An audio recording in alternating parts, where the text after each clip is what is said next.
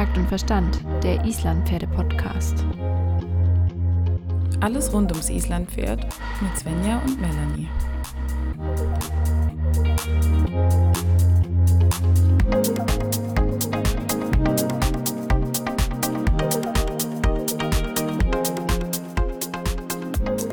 Melanie, es ist wieder Töltverhörzeit. Ja, ich freue mich riesig heute. Wir haben nämlich ein mega spannendes Thema. Ein Thema, das tatsächlich jeden Reiter schon mal irgendwie, irgendwann, irgendwo stark beschäftigt hat. Svenja, um was geht's? Es wird heute um das Thema Gebisse gehen und dafür haben wir uns einen Experten ins Boot geholt oder beziehungsweise eine Expertin, die hat sich schon viele, viele, viele Jahre mit Gebissen auseinandergesetzt, bis sie irgendwann kurzerhand ihr eigenes Gebiss sogar entwickelt hat. Äh, und ich kenne, glaube ich, niemanden mit so viel Detailwissen über die Materialien, die physikalische Wirkung und den korrekten Einsatz von Gebissen wie Sie. Herzlich willkommen, hm. liebe Ilka Steen. Schön, dass du da bist. Mhm, danke, dass ich da sein darf. Hallo, ihr beiden. Und Ilka, wir sind super happy, dass du dir Zeit nimmst, um mit uns über das Thema Gebisse zu sprechen. Äh, möchtest du dich einmal kurz für den Hörer nochmal vorstellen, dass jeder weiß, wer du hm. bist und was du machst? Ja, Okay, äh, sehr gerne. Also, ähm, ich bin Ilka Steen. Ich, ähm, arbeite seit ich denken kann mit Pferden und, äh, professionell, äh, also hauptberuflich die letzten 10, 15 Jahre, ähm, und, äh, reitweisenübergreifend, ähm, und habe alles an Rassen und Größen und Farben im Unterricht, ähm, sowohl Gangpferde als auch Warmblüter und Friesen und was da nicht alles kreucht und fleucht. Ich selber persönlich bin den, äh, der Poderosa Española verfallen, ähm, der äh, rein spanischen Rasse, aber auch die Portugiesen, die Lusitanos haben es mir eingetan. Ähm, aber wie gesagt, ich habe mich weder ähm, auf eine bestimmte Reitweise äh, fixiert, noch auf eine bestimmte Art von, von, von Reiterei.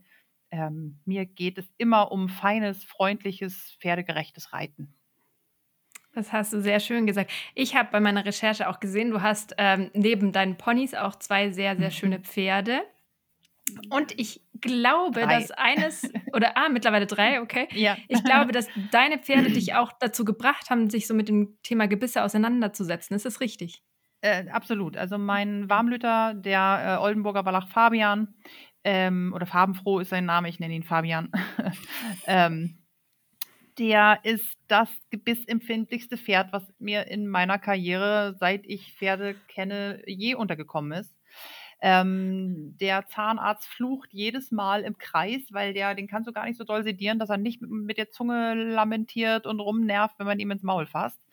Ähm, und ähm, beim Reiten, es ist, oh, es ist eine Farce gewesen mit diesem Pferd. Ich habe ähm, mit Fabian zum Anreiten alles versucht, was irgendwie möglich ist und alles, was, was halt, was man einfach dann so macht, wenn man denn noch keine Ahnung hat.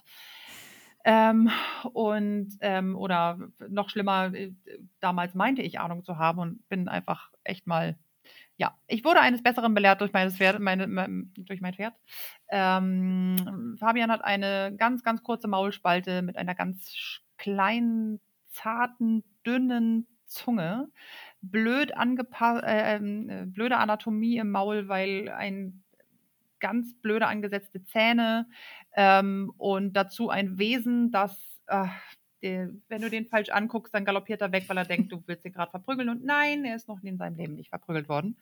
Ähm, er ist nicht aus schlechter Haltung. Er ist äh, seit er zweieinhalb ist bei mir. Und ähm, ja, ich bin auch nur ein Mensch. Ich streiche die Pferde auch nicht nur mit Wattebäuschlein immer, aber meine Pferde schon eigentlich meistens also er ist sehr empfindlich und hat mich dazu gezwungen, mich mehr damit auseinanderzusetzen als der Autonormaltrainer und bin ihm inzwischen sehr dankbar dafür.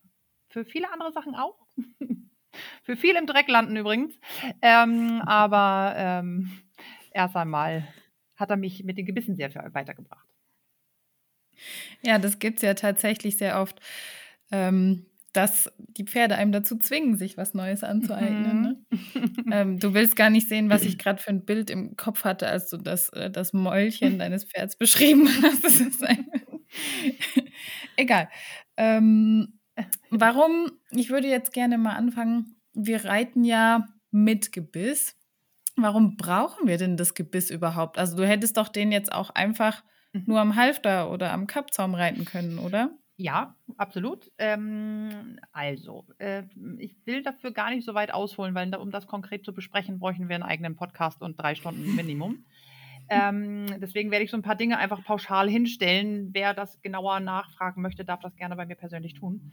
Ähm, äh, gebisslose Zäume sind nicht die Lösung für alles. Wenn das so wäre, hätten wir alle kein Problem. Ähm, die meisten gebisslosen Zäume ähm, wirken entweder sehr fahrig, also sehr ungenau, sodass das Pferd gar nicht weiß, was man möchte, oder über einen Hebel. Das heißt, ähm, ich mache mit einem gebisslosen Zaum entweder Druck oder ziehe halt, muss halt irgendwo dran ziehen ähm, und das Pferd irgendwo hin zerren. Und äh, junge Pferde reagieren auf Druck immer mit Gegendruck. Ältere Pferde zum Glück hoffentlich manchmal auch noch, aber sie lernen natürlich dem Druck nachzugeben. Aber junge Pferde reagieren auf Druck immer mit Gegendruck. Das heißt, wenn ich gebisslos reiten möchte und wenn ich nur einen Halfter, einfach einen Stallhalfter nehme und rechts und links einen Zügel dran baue, dann ziehe ich das, den Pferdekopf nach rechts und nach links und äh, sorge dafür, dass das Pferd halt entsprechend in die andere Richtung dagegen pullt. Und das hat nichts mit feinem Reiten zu tun und äh, funktioniert insofern für mich nicht und auch für mein Pferd nicht, weil, wie gesagt, alle Formen von Druck, egal ob verbal oder mit dem Sitz, mit dem Schenkel, mit der Stimme, mit, äh, mit Atmung, mit allem, mit Gebiss, er ist mit allem empfindlich. Und ich kann ihm kaum was Schlimmeres antun, als ihm, und ja, ich habe einen gebisslosen Zaum, äh, ich habe einen Zeitpull, ein ganz tolles, super schönes Zeitpull. Mhm. Ähm, wenn ich das drauf mache, dann, ähm, ich muss das vielleicht irgendwann mal filmen, also wenn Blicke töten könnten, er nimmt das inzwischen so hin und ist dann aber ein bisschen beleidigt mit mir, aber ich tue ihm keinen Gefallen damit. Absolut Und wo würdest du jetzt sagen, weil, also für mein Verständnis jetzt als erstes würde ich sagen, aber ein Gebiss ist ja auch ein Druck. Mhm. Also, ja, und, und wo würdest du sagen, leistet das Gebiss jetzt was anderes als jetzt mhm. zum Beispiel mein Stallhalfter?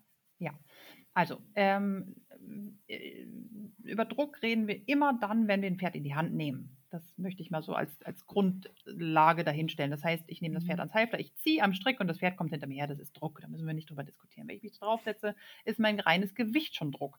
Ich lasse sie vom Schenkel weichen, das ist Druck. Ich nehme den Zügel an, das ist Druck. Also wir reden hier immer über Druck. Das, die Frage ist das Maß. Und ähm, biomechanisch ist es so, dass ähm, man mit dem Zügel, also mit dem Gebiss, auf den Unterkiefer und die Zunge einwirkt und damit biomechanisch das gleichseitige Hinterbein erreichen kann. Das ist jetzt das, was ich vorhin sagte. Da kann man natürlich jetzt stundenlang darüber diskutieren oder darüber genauer reden, wie das biomechanisch ähm, ist, aber das führt hier einfach zu weit. Das heißt, wenn ich in der Lage bin, die Zügel sauber zu führen, sau mit sauber meine ich ähm, so für das jeweilige Pferd, auf dem ich sitze, dass das Pferd mich auch verstehen kann und bereit bin, den Zügel nach vorne nachzugeben, wenn das Pferd das braucht, und nach hinten und oder oben anzunehmen, wenn das Pferd das braucht. Ähm, also meine Hände nicht als Kontrollmittel oder Lenkung ver verstehe, sondern als Hilfestellung für das Tier. Dann bin ich in der Lage, nur mit einer, einem Gebiss, nur mit einer Trense, die möglichst ruhig im Maul liegt, mit möglichst wenig Eigenbewegung, ähm, das Pferd am Hinterbein so zu kontrollieren, dass ich fein reiten kann. Das ist wirklich weit in die Biomechanik reingesprungen, kopfüber gerade und halb drin ertrunken. ähm, aber das ist der Grund, das ist im Endeffekt der, der kurz gefasste Grund, warum ähm, für feines Reiten, für ein echtes feines Reiten ähm, Gebisse unabdingbar sind. Jetzt sind wir ein bisschen erschlagen. Das heißt, nein, alles gut. Ich kann mit meiner Hand das Hinterbein erreichen. Ja. Mal so kurz gesagt. Original, über das genau Gebiss. So ist das. Richtig. Das ist der Grund, Und, wenn ich mhm. beide Zügel annehme. Also nehmen wir mal den Dressursport. Das ist ja, ähm, das ist ja jedem bekannt. Nehmen wir mal Totilas. Totilas mit voll angezogener äh, Kandare und äh, voll angezogenem ähm, ähm, Trensengebiss, also vier Zügel voll nach hinten angenommen, soll in den Mitteltrab gehen und tut das auch. Weil ähm, der Druck auf dem Zügel mit, dem aufgehoben, mit der aufgehobenen Halsung, das heißt der über die Hand angehobene Halsung, hebt erstmal die Schulter nach vorne oben an. Das hat nichts mit ordentlichem Reiten zu tun, das möchte ich dazu sagen. Aber wenn wir dazu gucken, bleibt das Hinterbein, man sagt es immer so schön, es bleibt auf der Weide stehen. Das heißt, vorne fliegen die Beine in den Himmel und hinten, hinten passiert gar nichts. Und das passiert genau dann, wenn ich mit beiden Zügeln gleichzeitig nach hinten pulle und dann die Schenkel dran baller und alles nach vorne ähm, weglasse, ähm, aber hinten die, die Kraft nicht mehr durchschieben lasse. Ähm, das hat sich sehr etabliert im, im Dressursport. Und ähm, äh, jetzt wäre ich fast noch, noch einen Schritt weiter gegangen. Also die äh, Holländer haben das Hinterbein inzwischen dazu auch zu fassen gekriegt, ohne ordentlich zu reiten. Also das ist, ähm, gesagt, führt jetzt so ein bisschen zu weit, aber das kommt jetzt, weil ich äh, bei Totilas gerade gelandet bin.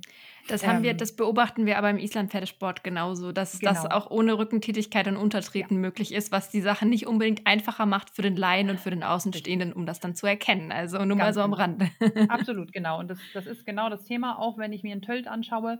Meine Güte, es gibt Isländer, die können tölten, da, wird, da kriegt Pippi in den Augen. Das ist der Wahnsinn.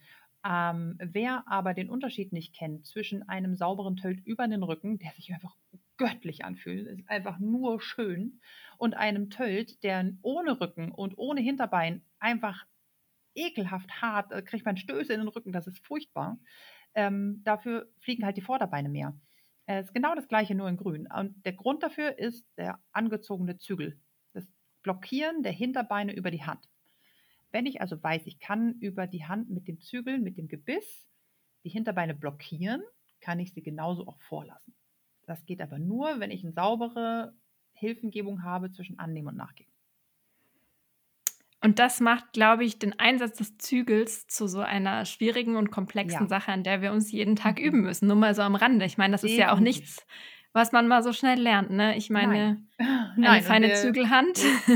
Ist, ist, fast ein Ding der Unmöglichkeit und da können wir uns alle an die äh, eigene Nase packen. Es gibt hundertprozentig niemanden auf der ganzen Welt, der es immer schafft, wirklich sauber das Hinterbein vortreten zu lassen.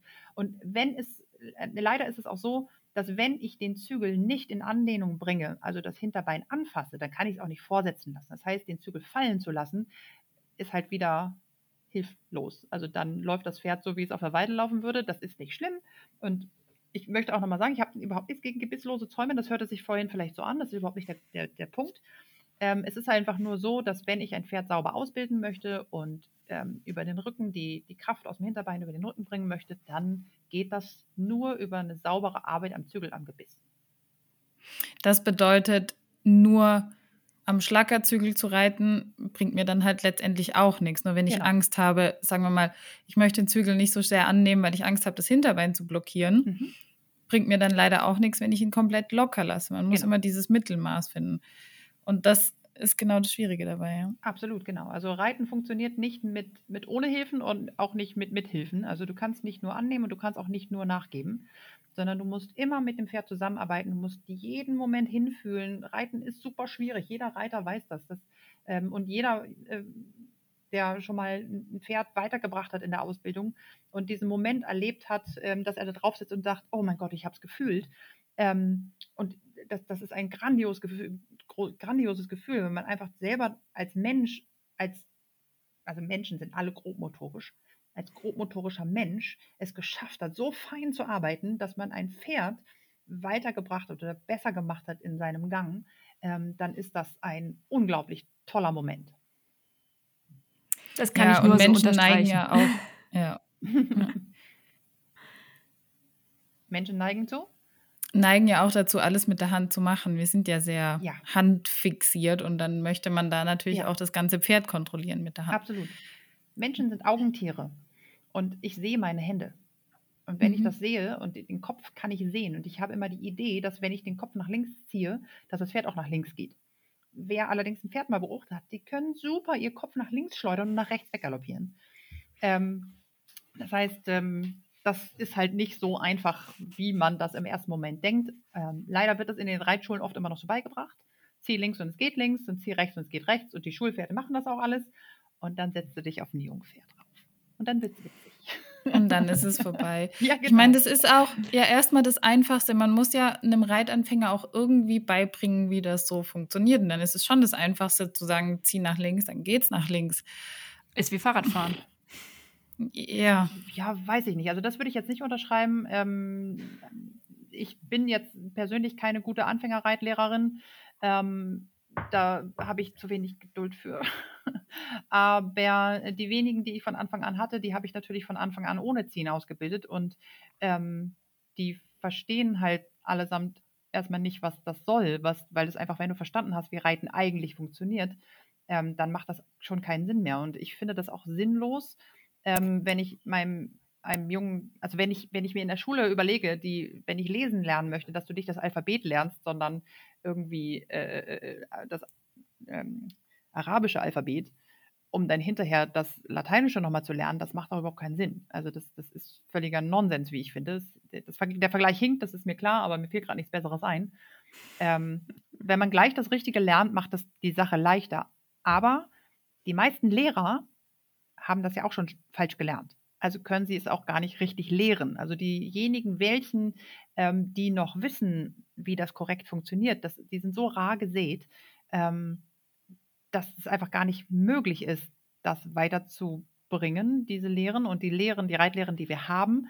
Ähm, also ich würde jetzt mal drei äh, oder vielleicht dreieinhalb größere nennen können. Die FN ist natürlich ganz klar mit der LPO und der WBO, WBO ähm, die von der Grundlage sicherlich sehr gut ist, aber äh, unterm Strich die Umsetzung einfach eine Katastrophe. Ähm, das gleiche gilt halt äh, für äh, zum Beispiel Bent Branderup oder auch äh, die Leger.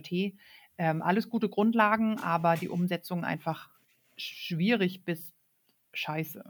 Irgendwas dazwischen. Und auch Horsemanship, äh, ähm, wenn wir jetzt, wenn ich jetzt Paparelli dazu mal nehme, den größten, der da bekannt ist, auch das ist eine tolle Grundlage, aber Gott, habe ich da schon eine Scheiße gesehen. Also das ist einfach, ähm, es ist halt nicht so einfach, dass ich was aufschreibe und das funktioniert. Das ist einfach nicht der Fall.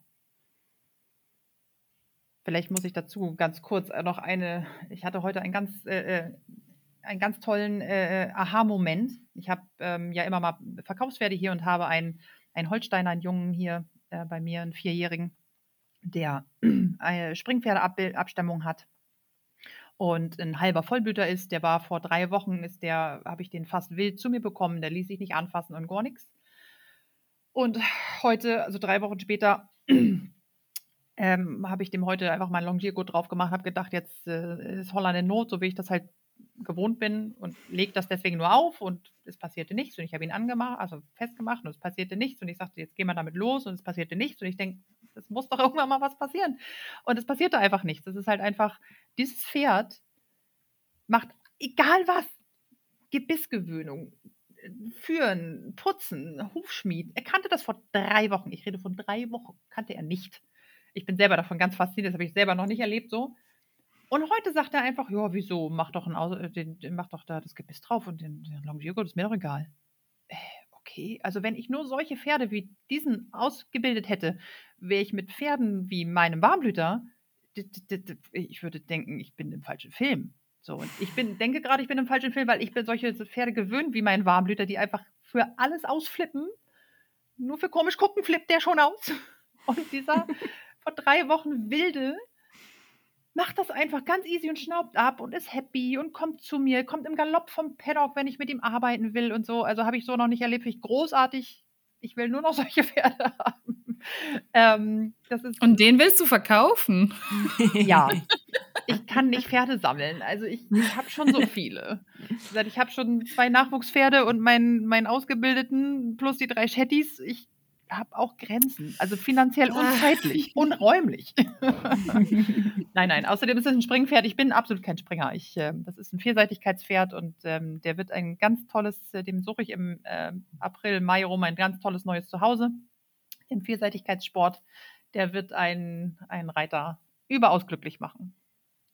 Das Mich hat das fasziniert. Äh, ich kann das sehr gut nachvollziehen, weil tatsächlich habe ich genau die gleiche Konstellation. Ich habe einen älteren, sehr schwierigen, der einfach schon einen mhm. Haufen Scheiße erlebt hat, irgendwie auf seine Art und Weise. Und einen Jungen, der macht einfach alles mit.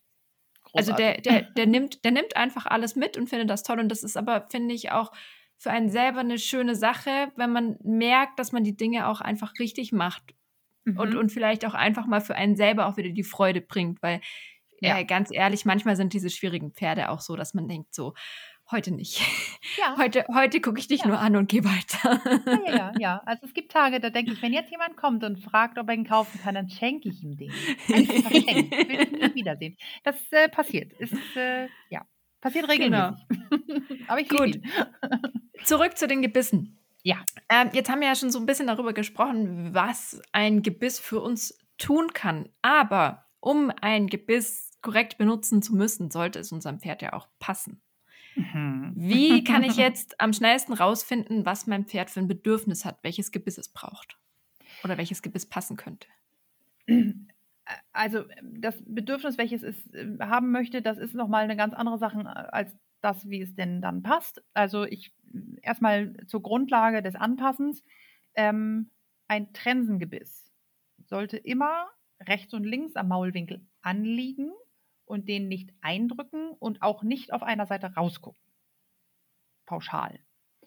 Ähm, die Wassertrensen und alle Gebisse mit durchlaufenden Ringen am Maulwinkel sollten etwas größer gewählt werden als Maulwinkel zu Maulwinkel, damit die durchlaufenden Ringe den Maulwinkel nicht so leicht verletzen können. Und Stangengebisse müssen etwas kleiner gewählt werden als von Maulwinkel zu Maulwinkel, damit die Stange beim, ähm, beim Reiten nicht auf dem Unterkiefer zum Kippen kommt. Also je länger die Stange ist, desto eher kann das äh, Mundstück im Maul so äh, verkippen und von, dem, von den Lefzen und von der Zunge nicht mehr getragen werden, ähm, dass das unangenehm und auch wirklich schmerzhaft sein kann für die Pferde. So, das, das erstmal so ganz pauschal. Als zweites muss man gucken, ähm, dass ähm, ich entscheide, die, also die Dicke des Gebisses ähm, ist nicht zu wählen über die Maulspalte oder nicht über, über die Form des Gesichtes oder des, des Mauls, sondern ähm, da ist wichtig, wie viel Abstand zwischen Ober- und Unterkiefer ist und ob die Zunge dick oder dünn ist. Ähm, das ist sehr interessant, weil ich glaube, die Zunge hat man sich bei der Gebisswahl nie so genau angeguckt. Ja. Ich und die ist bin entscheidend. Ja, ich ich frage jetzt mal so ganz, ganz naiv, sind denn dann die dickeren Gebisse immer die netteren und sanfteren Gebisse oder gibt es da irgendeine Faustregel, an die man sich halten kann? Leider nein. Ähm, man kann ja, man kann die Gebisse auswählen in der Theorie so gut man möchte. Im, unterm Strich kommt es immer darauf an, wie das Pferd damit umgeht. Ähm, grundsätzlich kann man sagen, dass eine ähm, dünne, weiche Zunge, so wie mein Fabian das zum Beispiel hat, immer ein dünnes, leichtes Gebiss braucht. Und eine dünne, kräftige Zunge hat lieber ein dickes, schweres Gebiss. Normalerweise. Deswegen ist es halt, genau, das ist halt wirklich, also du kannst das nicht pauschal sagen, weil das, das Interieur des Pferdes ist ganz, ganz wichtig, mitentscheidend bei der Wahl des Gebisses. Du kannst nicht sagen, ähm, ich gucke da jetzt rein und dann ist das Maul und der Maulwinkel so und die Lefte ist so und die Zunge ist so und die Zähne liegen so, das Gebiss funktioniert. Wenn das so wäre, dann, dann hätten wir, wie gesagt, wenn das einfach unsere Lösung wäre, dann, dann gibt es keine Probleme. Es gibt Pferde, ähm, Hengste zum Beispiel, die mögen Druck unglaublich gerne, weil das Testosteron, ähm, das ein Hengst nun mal mehr hat als äh, äh, Wallache und Stuten, ähm, Schmerzen mag.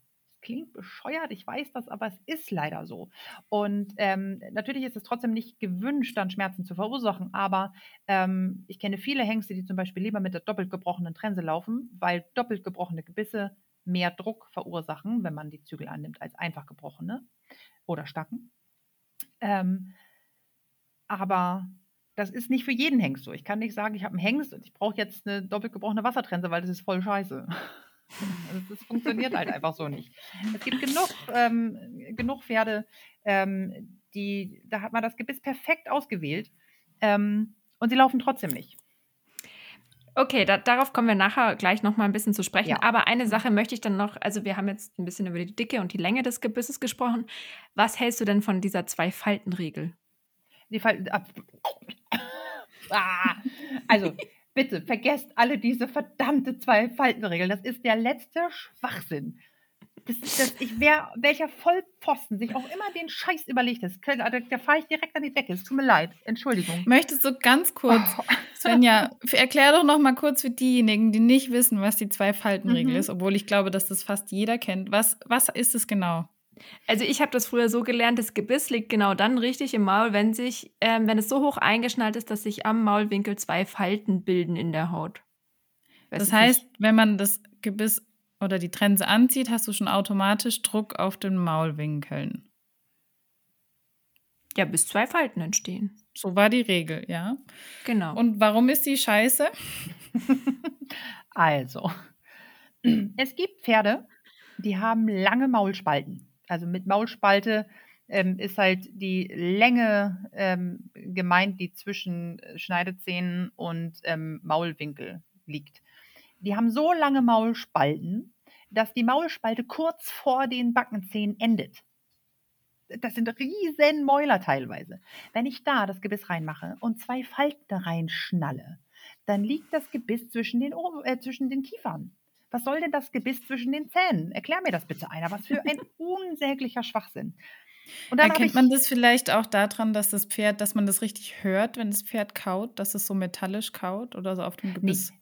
Nee, das können alle Pferde. Jedes Pferd kann sich mit der Zunge das Gebiss hochziehen zwischen die Backenzähne und drauf beißen. Mhm. Das machen manche einfach. Es gibt Situationen, da tun Pferde das schlichtweg. Das hat unterschiedliche Gründe, aber ähm, äh, natürlich wirst du das hören, wenn du dein Gebiss, das Gebiss so hochschneidest, dass es das Maul nicht mehr zumachen kann. Das hörst du schon. Aber äh, nichtsdestotrotz, ähm, wenn man das hört, heißt es nicht, dass das Gebiss falsch verschneit ist. Zwingend. Okay. Kann natürlich sein, es ist aber nicht notwendig. Also nicht, nicht die Grundursache. Ähm, wenn ich jetzt dann, ja?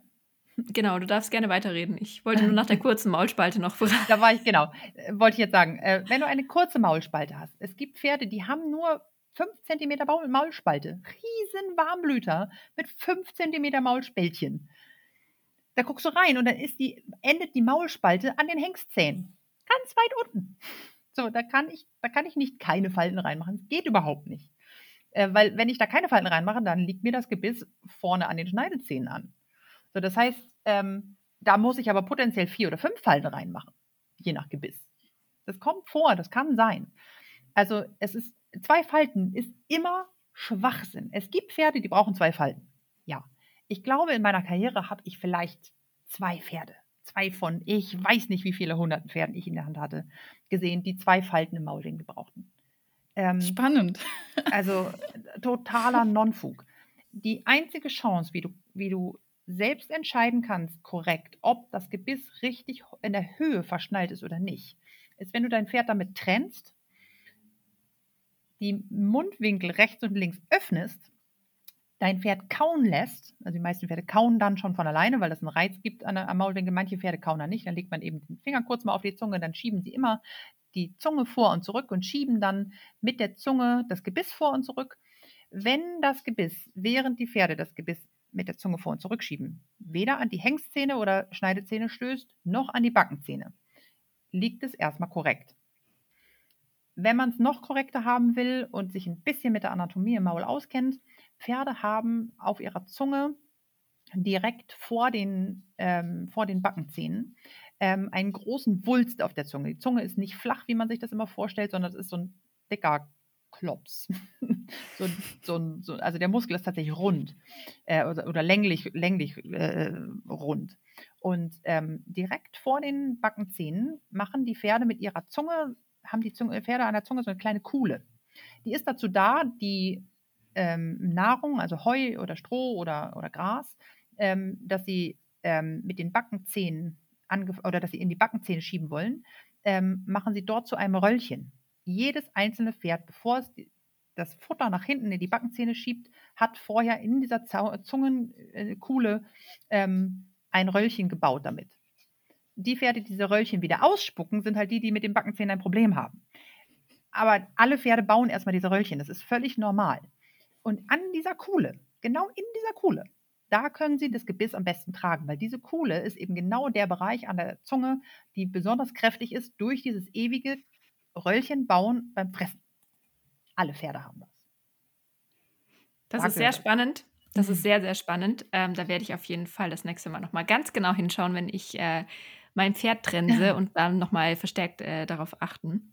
Kann Würde ich, ich auch jedem empfehlen, der mhm. jetzt diesen Podcast hört, auch einfach mal bei seinem Pferd ins Maul reinzuschauen, weil das lohnt sich einfach immer irgendwie. Ne? Definitiv. Ich gucke regelmäßig in die Mäuler rein. Also auch die Pferde, die ich regelmäßig arbeite, auch mein eigener. Ähm, Leder zum Beispiel, wenn ich immer, also wenn ich zehn Jahre lang die gleiche Trense benutze, in der gleichen Verschnallung, dann kann das sein, dass das Leder einfach mal nachgegeben hat und dass das Gebiss einfach nicht mehr da liegt, wo es liegen sollte. Das kommt vor. Also die Löcher ne, geben nach. Das ist halt alles Material, was, was sich verändert Arbeitet, mit den Jahren. Ja. Genau. Und auch der Schweiß und, und die Wärme am Kopf und so, das verändert halt das Material. Da muss man immer mal wieder reinschauen und kontrollieren, ob man das, ob das denn immer noch richtig ist. Und ähm, nichtsdestotrotz, ich würde das bei immer, immer, immer bei jedem Pferd machen, ich immer nachschaue, ähm, wie liegt das Gebiss eigentlich wirklich. Wenn ich das Gebiss zum Beispiel ähm, zu hoch schnalle, dann kann es nicht nur sein, dass es an die Backenzähne stößt, sondern auch, ähm, wenn ich die, die äh, kurze Maulspalte zum Beispiel zu weit nach oben verschnalle und noch nicht zwischen den Backenzähnen bin, ähm, aber so weit nach oben geschnallt habe, dass rechts und links das Gebiss plötzlich aus dem Maul rausguckt, obwohl es, wenn ich es weiter runterschnalle, rechts und links anliegt. Also das ist halt auch wichtig. Man muss immer genau hingucken. Und wenn dann das Gebiss rausschaut, dann kann es ja auch tatsächlich anfangen zu quetschen, oder? Weil es wird ja dadurch auch ein Stück weit dann enger. Oder ist es falsch, wenn ich das jetzt so von meinen inneren Augen habe? Genau, genau. Also ähm, man muss dazu wissen, dass die Maul, der Maulwinkel beim Pferd ist nicht so wie bei uns, dass das so eine, so eine gerade Kante ist, sondern das ist eine Falte, ähm, die richtig reell Platz bietet. Also da sind Haare drin in der, in der, im Maulwinkel. Ähm, das muss man sich unbedingt einfach mal angucken. Also bitte einfach jeder mal die Gelegenheit nutzen einfach mal da reinfassen. Das ist innen behaart. Und äh, die Schleimhaut, die beginnt erst sehr viel weiter im Maul drinne als bei, äh, als bei uns Menschen. Und ähm, auch der Unterkiefer vom Pferd, ähm, der ist bloß so ein paar Zentimeter breit. Also, also selbst bei einem riesengroßen Shire Horse hast du da vielleicht ähm, dreieinhalb Zentimeter Platz zwischen, also recht, von rechts nach links ähm, am, am, Unterkiefer. Also die Unterkieferäste sind voneinander halt nur so ein paar Zentimeter entfernt und der Rest ist halt alles Fleisch. Das ist beim Pferd einfach ganz anders als bei uns Menschen. Das ist auf jeden Fall sehr interessant. Melanie, jetzt hau raus, was du sagen wolltest. Nee, ich überlege gerade, dass ich morgen auf jeden Fall nochmal in die Mäuler reingucke und überlege gerade, wie ich meine Finger am besten schützen kann bei meiner Schnappschildkröte, aber es wird schon irgendwie. Dazu muss ähm, man sagen, zur Erklärung, Melanies Pferd ist immer sehr hungrig, deswegen muss man einfach auf die Finger aufpassen. Am, am besten, also äh, empfehle ich äh, einfach den, den Finger auf den Unterkieferast zu drücken, da wo keine Zähne sind und den Unterkiefer da einfach festzuhalten und einfach mit der Bewegung des Kiefers mitzugehen, ähm, solange bis sie aufhören zu nerven. in, der Regel, in der Regel geht es. Man muss ein bisschen Geduld haben und sie ein wenig daran gewöhnen, dass man in die Mäuler guckt. Die meisten Pferde kennen das halt gar nicht, ähm, aber es ist super, super wichtig. Sehr, so, sehr guter Hinweis. Ja, jetzt, jetzt haben wir schon eine ganze Menge darüber gelernt, wie wir unser Gebiss erstmal anpassen können oder wie wir herausfinden können, ob das Gebiss überhaupt passt. Ich würde sagen, wir machen jetzt eine kleine Pause und für unsere Hörer geht es dann in der nächsten Folge weiter. Und zwar werden wir noch über verschiedene äh, Gebissarten sprechen und äh, vor allen Dingen auch über die Islandkandare. Also es wird auf jeden Fall noch sehr, sehr spannend werden. Ich würde sagen, wir machen hier einen kleinen Cut, verarbeiten erstmal das, was wir gehört haben und äh, hören uns dann einfach beim nächsten Mal.